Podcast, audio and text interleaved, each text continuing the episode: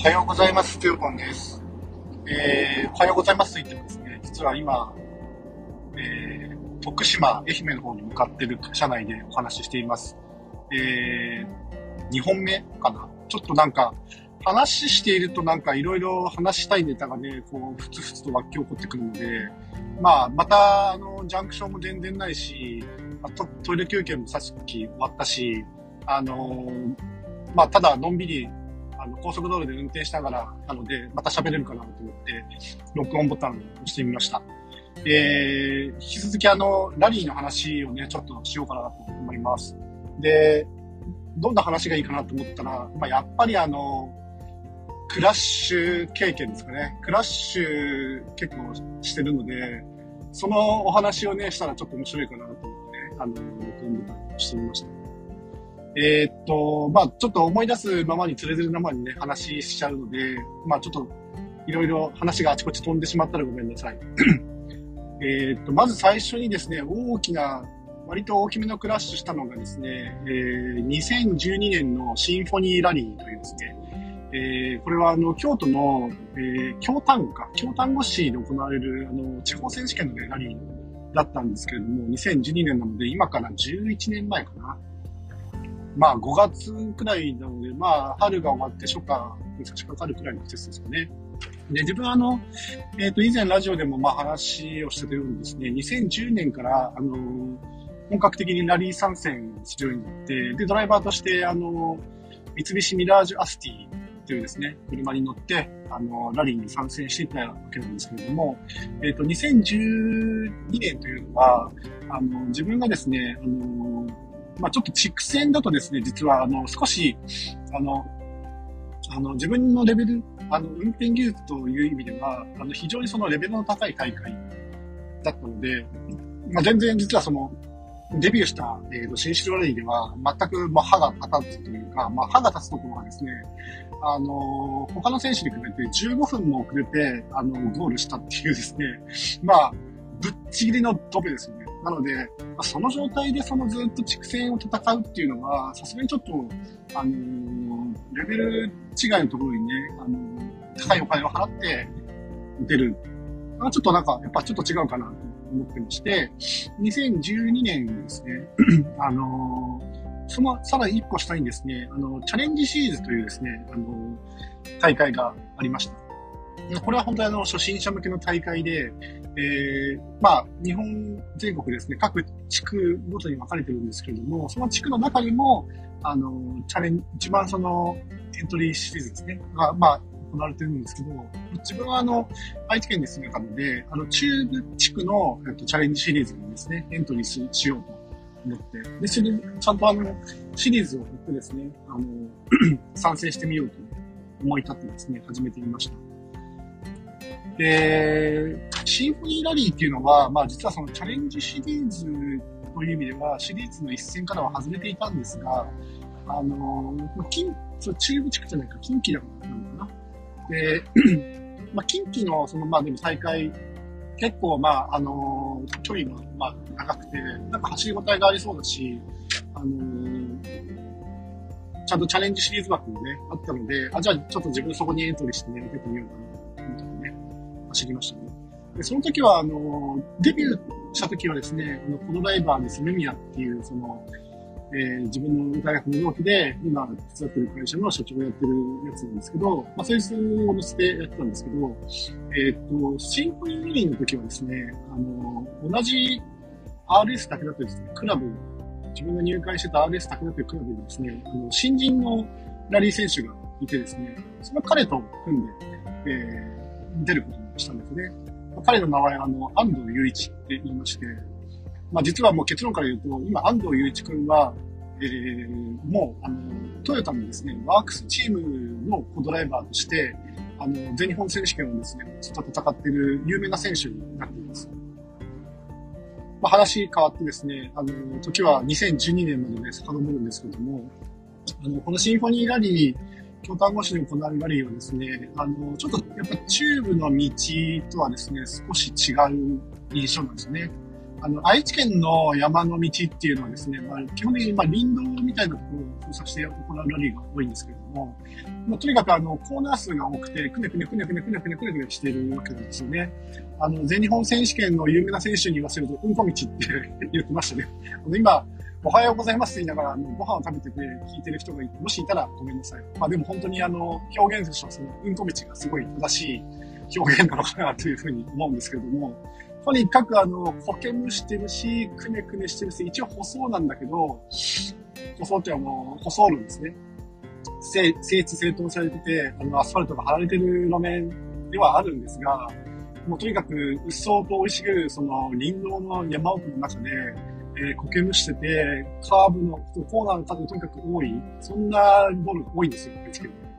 なんですが、あの、その、シンフォニーラリーはですね、あの、京丹後市の、まあ、山の中で行われる大会なんですけども、結構綺麗な、あの、林道で、あの、コーナーの数ももちろん多いっちゃ多いんですけど、なんていうかな、中高速っていうのかな、あの、スピード域の高いコーナリングのコ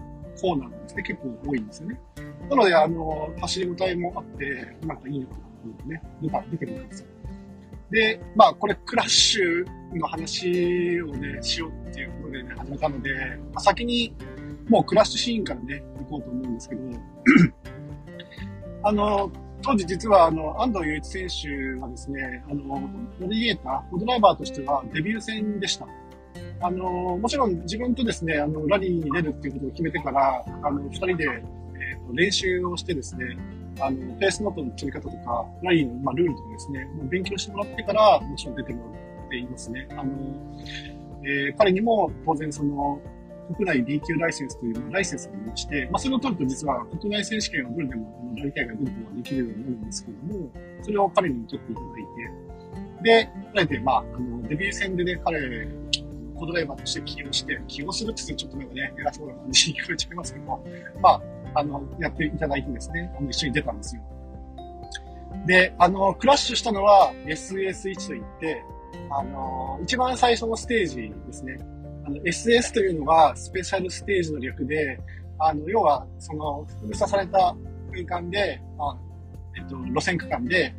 と、タイムトライアル競う区間のことをスペシャルステージと言いますね。でそれの1が SS1。あつまり、あの、SS が、まあ、例えばその日6本とかね、10本とかある場合は、その最初のステージっていうことになりますね。でその最初のステージで、まあ、いきなりやらかしてしまったっていうのがですね、その2012年のですね、シンフォニーラリーになりますね。まあ、これはあの、実は概要、あの、YouTube にですね、あの、動画をアップしてるので、概要欄にあの、動画のリンクね、貼っておきます。まあ見てもらったらね、一目瞭然っちゃ瞭然ですね。10分くらいの動画なので、ちょっと辛抱強く見ていただくとね、クラッシュシーンが出てきますので、あの、まだご覧になってない方はですね、ぜひ見られると面白いかと思いますね。で、まあ動画見る前に先に解説する感じになっちゃうんですけど、えー、クラッシュの地点がですね、実はゴールし、SS1 をゴールして、えー、そのフィニッシュラインの先のコーナーでやらかしたんですね。えー、SS はね、ちょっと何キロだったか忘れたけど、まあ、それね、長い距離のね、あのー、コースだったと思います。多分6キロか7キロくらいあるんじゃないかな。6、7キロのですね、コースですね。えー、コーナー、あの、コースの形状としては、まあ、最初は登っていって、あるところから、あの、頂点にすると、今度は下りの、に行ってですね、まあ、ゴール付近も基本的には下りのコーナーでしたね。で、クラッシュシーンからまあ遡って話をしようかな。クラッシュしたところっていうのは、その、ゴール地点、フィニッシュラインの、えー、フィニッシュラインがですね、実はあの、コーナーになっているんですよ。下りのコーナーで、右コーナーですね。で、私はあの、そのコーナーを曲がりきれたんですよ。曲がりきれたんだけど、曲がった先で曲がりきれない。まあなんかだから曲がりきれないまあ、まいか。そのコーナーを曲がったけど、オーバースピードで、えー、そのまま、あのー、左のですね、壁に、えー、左フロントをヒットして、もうかなりの激突でしたね。で、その後に、えー、その反動で、右の方に車は飛ばされていって、まあでも一応路面上に残った状態で車をストップすることができたんですけども、で、最終走者、まあ、チャレンジシリーズののチャレンジャーなので、最終走者でね、あの、走っていたので、まあ、基本必要なかったのかもしれませんが、まあ一応念のため、あの、三定板っていうですね、三角停止板を置いて、で、コドライバーにもですね、まあビデオを見るとわかるんですけど、大丈夫かってまず第一声聞いてます。で、大丈夫っていうか、そのなんか返事が返ってきたので、あの、なんかブツブツ自分自身に腹を立てながらですね、車外へ出て行って、で、三角停止板を用意して、えー、まあ、基本的にはその車の50メートル手前にですね、三角停止板を置いて、後続車にですね、合図をしなければいけないというですね、ルールがあるんですよね。安全上のルールなんですけども。あの、ラリーカーっていうのは、あ、ラリーカー、えっと、ラリー競技っていうのは、あの、基本的に国内選手権であれば、1分おきにスタートして、あの、タイムを競うので、やっぱ1分後には、あの、後続車がいればですね、あの、車が来てしまうわけですね。だからクラッシュしてもですね、動ける状態であれば、いち早く車外に出て、三角停止板、それから OKSOS サインボードというのがありまして、それをあの、後続車に、車両に、ね、掲示しなければいけないというルールがありますね。まあ、OK を見せれば、まあ、自分たちは、あの、クルーは安全、安全なところにいて、えー、命にも別状ないし、怪我も特にしてないので、あの、大丈夫ですっていうことを車に後続の車に意思表示を受けるとともに、あの、車がど、どっちの方向で、あの、止まっているのかっていうのを知らせることができるんです。で、まあ、もちろんその時は、まあ、後続車いなかったんで、まあ、OKSOS モードは一応持って出たけど、まあ、掲示したのはスイーパーというですね、あの、オフィシャル車両でしたね。ラリーは、あの、山岳のですね、あの、ある区間を完全封鎖して行われる競技なんですが、そのスイーパーという車両が通過した後は、あの、競技車両以外でですね、通行できるようになります。で、まあ、まあよくあるのが、まあメディアってね、その後に走ってね、走ったりしますよね。まあ、それちょっと置いといて、で、クラッシュした時ですね、あのー、実は、まあいろいろな要因がありますね。僕は僕であのチャレンジシーズンにエントリーしてるとはいえ、あの、台数が確かに1台しかいなかったような気がするんですよね。で、まあ、ラリーにね、あの、フルコミットして、とにかくあの、成績をね、上げよう、上げよう、成績、いい成績を上げたい。そういう気持ちで走っていたので、あの、なんか、その SS1 からですね、すごいなんか変な気合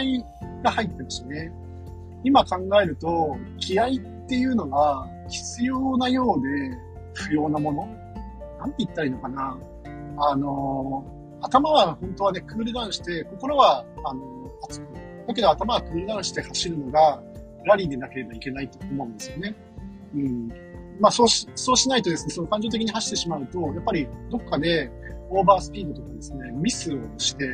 まあ、クラッシュしがちなんですけど、まあ、やっぱ自分のその時の心境というか、あの、状態っていうのは、その、心の、その熱い心が、ちょっと頭のクールダウンよりも打ち勝ってしまっている状態。まあ、か結構だから、そのロジカルに頭が考えられない。車が今どういう状況で走っているのか、自分がどういう状況にあるのか、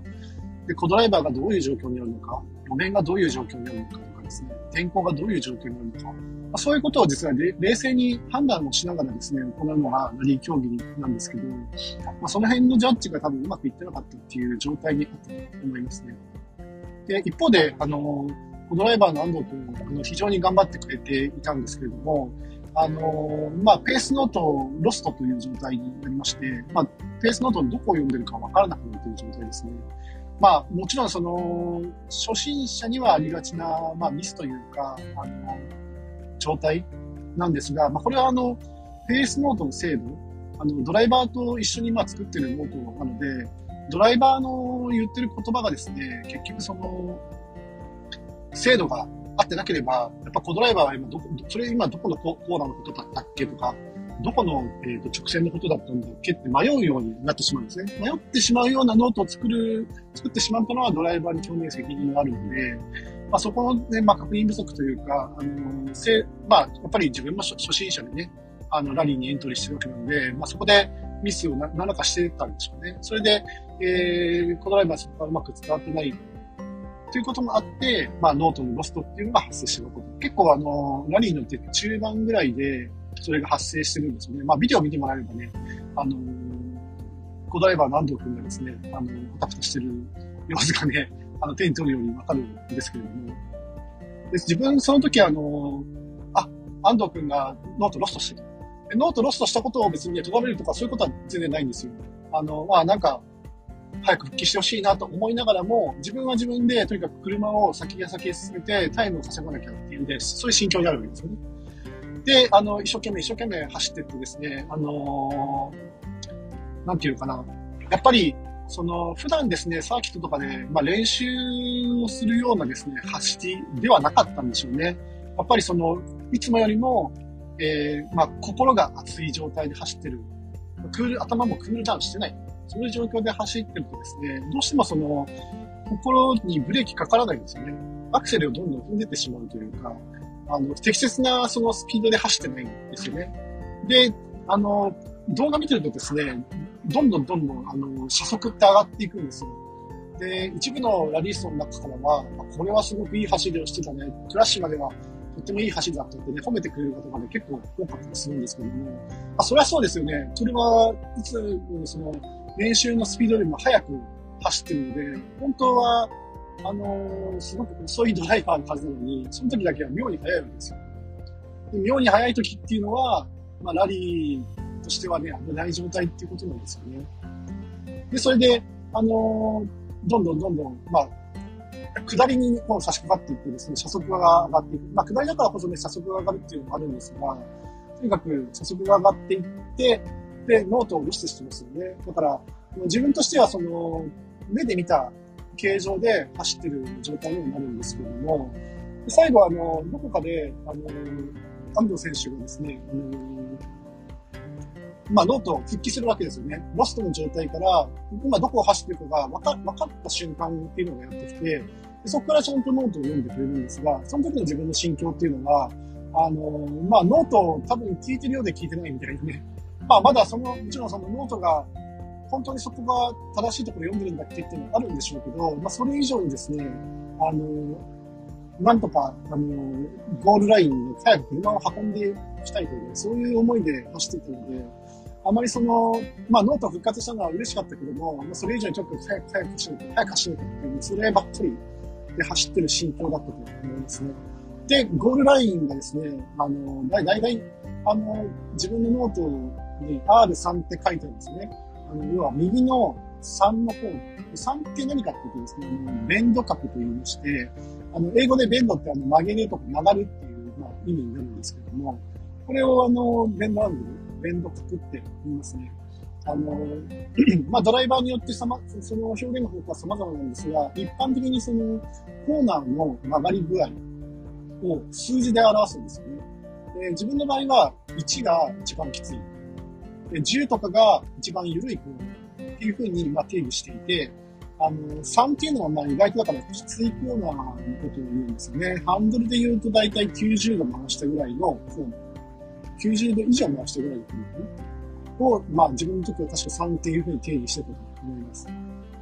で、その3のコーナーをですね、直線下りで下ってきて、えー、っと、フィニッシュラインのところでどうやらね、アクセルを踏んだらしいですよね。で、まあ、ほぼベタ踏みですかね。えー、安藤選手もですね、その時もちろん、コジャイバーって結構、まあ、冷静に実はね、あの、判断するんですけど、安藤選手も言ってましたね。あ、小林さん、アクセル踏んだみたいな。で、その後ですね、あの、アクセル、フルアクセル踏んで、3のコーナーに突っ込むっていうのはですね、基本的にはありえないんですよね。コーナーは、あの、3のコーナーだったら90度切ってるので、どっかでアクセルをオフして、まあ、ブレーキを踏んで、曲がって入って、アクセルを徐々に開けていくっていう、そういう曲がり方をするのが基本だと思うんですけれども、そこでそのフィニッシュラインを通過する瞬間にですね、アクセルを全開にするっていうのはですね、ありえないんですよ、走り方として。まだから当然アクセル全開なので、そのまま曲がりきれずにですね、直線的にその壁に向かって突っ込んでいって、左フロントを大破して、えー、右の方、車線に決まった。まあ、そういうクラッシュでしたね。で、お気づきの方もいるかもしれませんが、安藤選手大丈夫だったんですか？っていう話ですよね。あの、左から突っ込んでるんで、当然その助手席は、まあ当時の車、右ハンドルの車なので、安藤選手は左にもちろん座っています。で、もろにですね、その、アクセル全開で、左の壁に突っ込んでいった車 の衝撃を彼は受けてるので、まあ、自分もすごい当時、あの、とても心配でした。で、一応なんか言葉を話すと反応はあるんですよ。意識は全然。ただ、本人が言うには、なんか、右、あ、左半分左半分に血がなんか寄ってる気がするって言うんですね。これは大変だと思って、で、あの、当時、当時というか、まあ今ももちろんそうなんですけど、あの、ラリーっていうのはそうやってその命の危険をですね、伴う、ちょっと割と危険なスポーツだったりするので、あの、必ずその大会ドクターといって、あの、医師がですね、あの、その大会に、あの、従事している状態になりますね。まあそうじゃないと、医師が、医師、医師だったり、その看護師がいなかったりするとですね、大会実は開催できないんですよ。で、あの、山にですね、その、えっ、ー、と、SS1、ステージ1のですね、山に、当然ドクターが待機していて、で、あの、スイーパーから連絡、連絡を受けた、あの、ドクターがですね、あの、見てくれました。頂上、頂上にね、なんか、そのドクター待機してたんで、頂上まで、うん、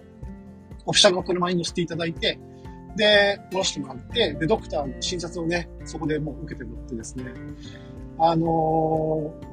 ちょっと、あの、病状云々みたいな話はなかったんですけど、まあ、ドクターの話を聞けば、まあ、基本的には、まあ、その、あんまり激しい運動とかせずに安心してれば、まあ、2、3日で回復する的なようなことを聞かれるので、もうちょっと、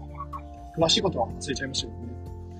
だから、まあ、その、ラリーの終わった後ですね、2、3日、あの、彼に、まあね、連絡をして大丈夫だったっていうのは確認していましたね。自分も、あの、初心者レベルの、まあ、大会、初心者のレベルで出て、で、人生でね、一番大きなクラッシュをいきなりしてしまったので、本当にあの、その時の気持ちはですね、なんかやっちまったなっていう もうその一言で尽きるんですけどね。あの、ビデオを見てもらうとわかるんですけど、ビデオはですね、基本的にあの、インカー映像になってまして、あの、インカーっていうのは、その要は車の中にカメラを取り付けて、で、あの、その車載映像をですね、撮るっていうことをインカー映像って言うんですけども、で、そのインカー映像のですね、クラッシュシーン後にですね、あの、車をです、外側から撮った写真をですね、あの、実は掲載しています。あと、クラッシュ、クラッシュがあった、その、コーナーの形状だとか、それから、えー、なんかブレーキを踏んだ後もですね、ブレーキ痕が残ってる、壁にまっすぐ突っ込んだ、あの、跡もあるんですよ。でそこの写真をね、撮ってあるんで、あの気になる方はそこまでご覧ください。はい。で、まあ、車はね、どうなったかっていうとですね、まあ、完全にくらあの壊れてるんで、あのー、まあまあひどかったですね。あのー、まあ、普段割れることのないブレーキディスクが、カーンって割れてましたし、えー、ドライブシャフトといって、あのー、なんだっけ、そうそう、あの、エンジンの、えー、パワーをあのタイヤに伝える駆動軸のことですよね、ドライブシャフトって。それがですね、あの、折れてたのかな、確か。で、ドライブシャフトってあの、ミッションといって、あの、ギアボックスにつながってるんですよね。あの、エンジンの減速比を決めるギアボックスっていうメカがあるんですけども、まあ、それを去年はそのマニュアル操作で、あの、シフトチェンジしながらですね、運転をするんですが、あの、そのギアボックスをね、どうも押してるんじゃないかぐらいのね、感じのところまでね、行ってたと。で、もちろんホイールなんかもね、もうぐちゃぐちゃになってますし、まあ、タイヤももう、あの、ホイールがぐちゃぐちゃになると空気抜けちゃうんでバーストしますし、で、あと、まあ、フェンダーとかもぐにゃって完全にね、歪んでしまって、まあ、なんなら、あの、車体のフレームもですね、多分歪んでたと思うんですよね。まあ、そういう状態で、まあ、修理はね、結構お金かかったと思いますがね、基本的にはあの、ラリーを出るときはね、保険に入ってるので、車両保険がね、実は使えてしまうんですよね。その車両保険をですね、まあ、全部フル活用して、あの、直したんですけれども、まあ、そういう意味ではですね、あの、ラリーにしばらくまあ、もちろんクラッシュしたから 出れなかったわけなんですが、あの、車が直ってからですね、あの、またエントリーをして、無事に、まあ、またその後のね、ラリー活動を、ね、続けていって、安藤選手もですね、自分の車、また乗ってくれたっていうのがですね、まあ、とてもその時、あの、感謝しましたね。はい。今ちょっとあの、どこ走ってるかよくわかんなくなっちゃったので、草津サービスエリアに ちょっとついて、あの、地図見て出発しようと思って、あの、サービスエリアに行きました。えー、何分話したんだおお、25分も話してる。これで終わりたいと思います。失礼します。